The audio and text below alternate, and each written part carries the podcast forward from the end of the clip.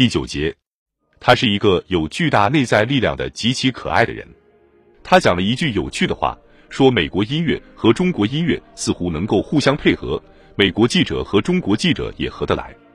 我觉得他这个看法很对，特别是那些比较深沉和敏感的美国人，而不是那种好闹摩擦的大嗓门的美国人。后一种人是使中国人感到反感的。我们的关系有一个好处。今天的美国人不像十九世纪末的美国人，同英国、法国、荷兰等欧洲人不大相同。我们不骄傲，我们近乎天真的诚心诚意喜欢别人，想同他们融洽相处。我们往往不够细密，不过再有几个世纪的文明，我们就会好一点。正是中国人的细密给了我最深刻的印象。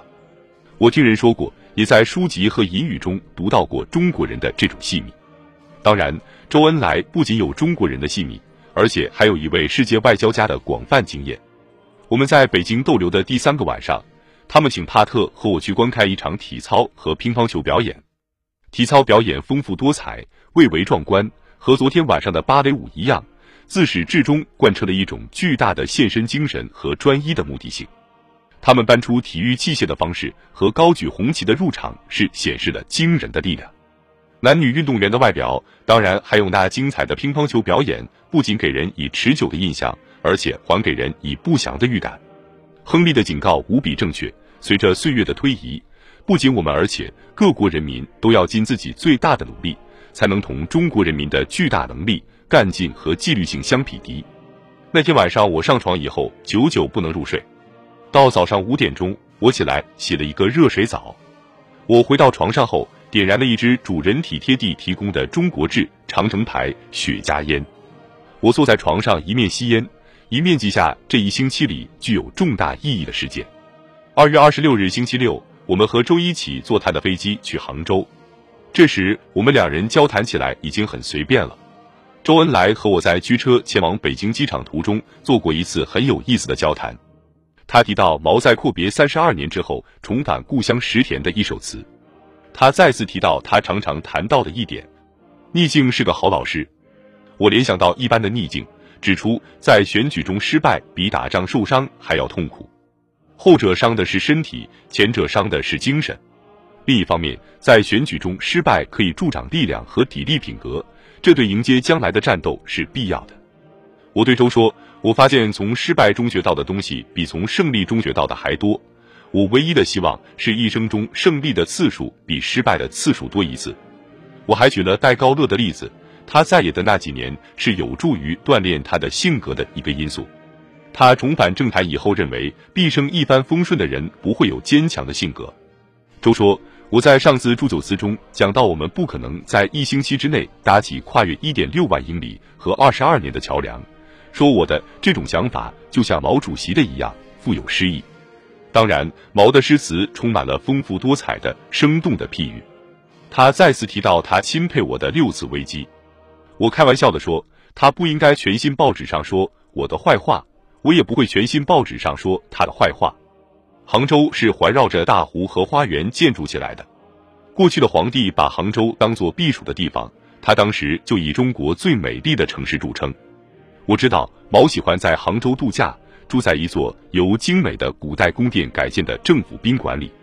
虽然我们去杭州的时候不是游览季节，天气阴沉，但还是容易看出毛为什么被这座城市所吸引。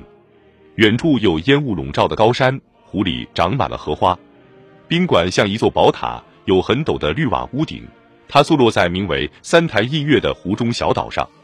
宾馆有一股霉味，但极其整洁。后来，帕特和我一致认为，我们在杭州的逗留是这次旅行中最愉快的一段时间。我同周举行了超过十五小时的正式会谈，讨论了范围广泛的问题和想法。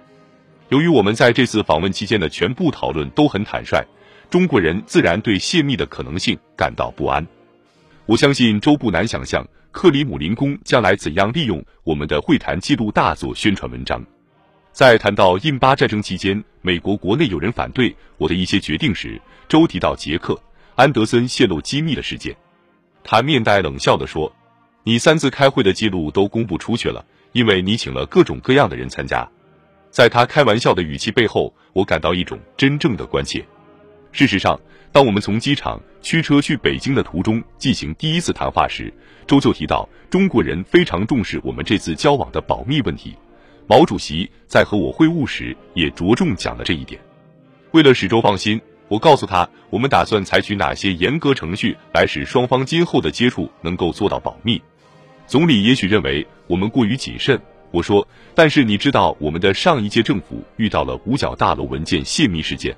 而本届政府又遇到了安德森文件泄密事件，基辛格博士和我决心使这类事情在同贵国政府建立的新关系中永远不会发生。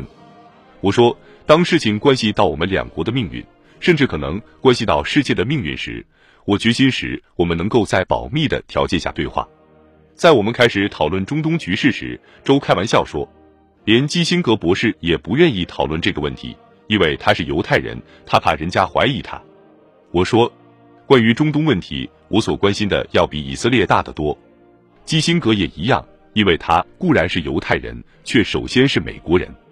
我们认为苏联正在向那个地区伸手，这必须加以阻遏。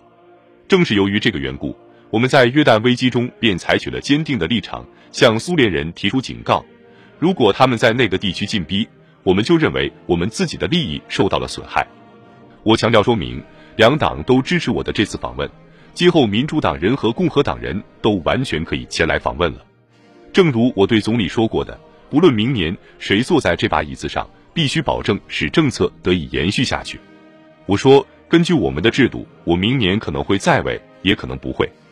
我一定要有确切把握，不论那时是民主党人还是共和党人担任总统，我们的这个开端能够继续下去。这一点比任何政党。任何个人都重要，它关系到今后许多年的命运。由于我们越来越自在和彼此更加熟悉，我们的谈话有时相当轻松，甚至富于幽默。有一次，在我们驱车去机场的途中，周讲了在我的中国之行宣布前几个月毛主席会见海尔塞拉西皇帝的情况。毛主席征求老皇帝的意见，问他社会主义魔鬼。毛用这个词开玩笑的指他自己是不是应该同资本主义魔鬼坐下来谈判？我说，我想你的许多同事一定认为我这次来没有戴帽子，是因为我头上长角，戴不了帽子。在我们的交谈中，年龄是一个反复出现的问题。正如马尔罗说过的，是中国领导人发愁的一个问题是，有那么多工作要做，而留给他们的时间却那么少。